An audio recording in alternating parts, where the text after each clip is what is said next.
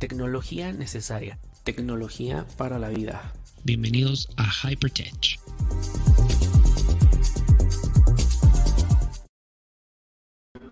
Hola, ¿qué tal? ¿Cómo estás? Bienvenido, bienvenida a Hypertech. Mi nombre es Daniel Tinajero. Estoy muy contento de que estés aquí conmigo el día de hoy para platicarte acerca de este videojuego que podría funcionar para todos los pacientes que hayan sufrido COVID. Pero antes de eso me gustaría invitarte a que te suscribas, a que le des like y por supuesto nos vemos todos los días de lunes a viernes a las 10.30 de la mañana para platicar alguna nota de tecnología. Que esta semana va a estar muy movida porque el día de mañana tenemos Apple Event. Así que bueno, pues ya les estaré trayendo todo lo que Apple presente y bueno, algunas otras cositas. También si no puedes conectarte recuerda que está el podcast de Hypertech disponible en todas las plataformas digitales. Apple Podcast, que si lo escuchas desde ahí, pues déjame ahí un comentario, unas 5 estrellitas, lo cual me hará muy, muy feliz. Amazon Music, eh, en Deezer, en Google Podcast y bueno, muchísimas, muchísimas más plataformas.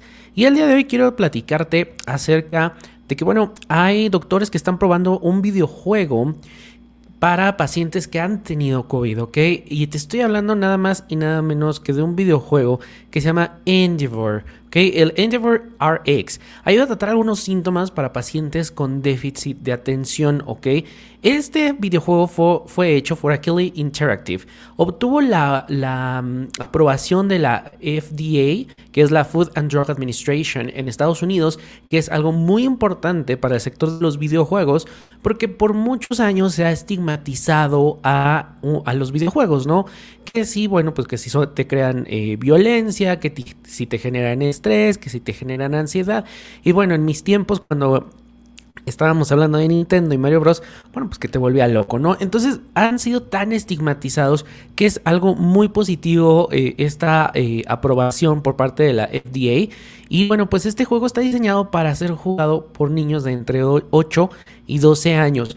Así que bueno, si tú presentas en Estados Unidos, obviamente, eh, TDA, pues evidentemente esta es una alternativa en la cual pues bajo prescripción te dan este videojuego. Es muy interesante porque lo que hace es que a través de juegos que van ayudándote en las funciones cognitivas y algunos retos, pues te ayuda a tratar los síntomas del TDA. Ahora, eh, Faith Goning, un neuropsicólogo en el Well Cornell eh, Medicine en New York, está estudiando los posibles efectos de este juego para pacientes que hayan tenido COVID. Y es que algunos de los efectos secundarios de los pacientes de COVID, no todos, pero sí eh, se ha descubierto que, bueno, pues han tenido ahí algunos problemas cognitivos, algunos problemas de, de memoria, incluso, incluso a corto plazo. Entonces, él buscó este, este videojuego y lo está usando en algunos estudios para ver si pueden también ser eh, implementados. Hasta el momento él ha comentado que, bueno, pues parece estarle ayudando a la función cognitiva de los pacientes con COVID, aunque evidentemente no va a poder ser utilizado para todos, simplemente casos muy específicos. Lo cual, pues, eh, Aquila Interactive, que es la empresa que hizo eh, Endeavor RX, pues debe estar muy, muy contenta porque un nuevo uso para este videojuego.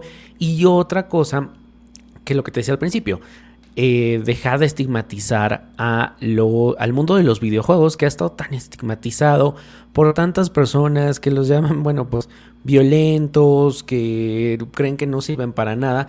Me parece algo más. Y aquí volvemos a decir lo que lo que siempre yo he querido, ¿no? En, eh, ¿Cuál es el lema de este podcast, ¿no? La tecnología como un aliado. Y en este momento, pues el aliado a, la salud mental me parece una gran oportunidad, ¿ok?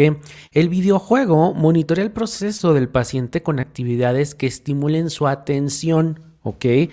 Aunque eh, Gunning ha dicho que se requiere todavía más investigación y probablemente que haya más participantes. Bueno, pues cree que podría funcionar bastante bien esto y es algo muy esperanzador porque pacientes que han tenido eh, COVID, pues ellos sí sienten que la función pues cognitiva no está del todo bien y pues algunos creen que bueno, pues podía ya ser permanente y el que haya este rayo de esperanza pues permite a que también se abran otras oportunidades y otros estudios y la gente incluso los mismos científicos, los mismos doctores empiezan a ver en los videojuegos también un aliado, ¿no? En donde a lo mejor ahorita lo están viendo con COVID, ¿quién dice que a lo mejor no en un... Eh, Parkinson, en un Alzheimer, ¿ok? La verdad es que suena bastante, bastante interesante cómo eh, pues los videojuegos pueden ser realmente em, pues un aliado incluso de la salud, lo cual me parece excelente. ¿Tú qué piensas? La verdad es que, bueno, pues yo me sorprendí porque pensamos siempre en videojuegos como la parte de entretenimiento, de relajación. En lo personal, a mí me estresan más cuando ya no puedo pasar. Entonces, siempre es como para un ratito y luego ya, ya los dejo. Pero hazme saber qué piensas de esta posibilidad o si conoces algún otro caso, yo estaría encantado de, de leerte. Te recuerdo mis redes sociales. Eh, mis redes sociales personales, Instagram, arroba Daniel Tinajero, en Twitter, arroba Daniel Tinajero, y está el Instagram de Hypertech, que es Hypertech Podcast, donde, bueno, pues también me puedes contactar para muchísimas, em, muchísimos temas de tecnología. Si te gustaría aquí participar o tienes algún tema que te gustaría que desarrolle, pues con mucho gusto yo lo puedo hacer, ¿ok? Muchísimas gracias, nos vemos el día de mañana y, bueno, pues te pido por favor que te suscribas, le des like, compartas si te gusta y estamos en contacto. Adiós. Gracias por acompañarme en otro episodio de Hypertech, podcast disponible en todas las plataformas digitales.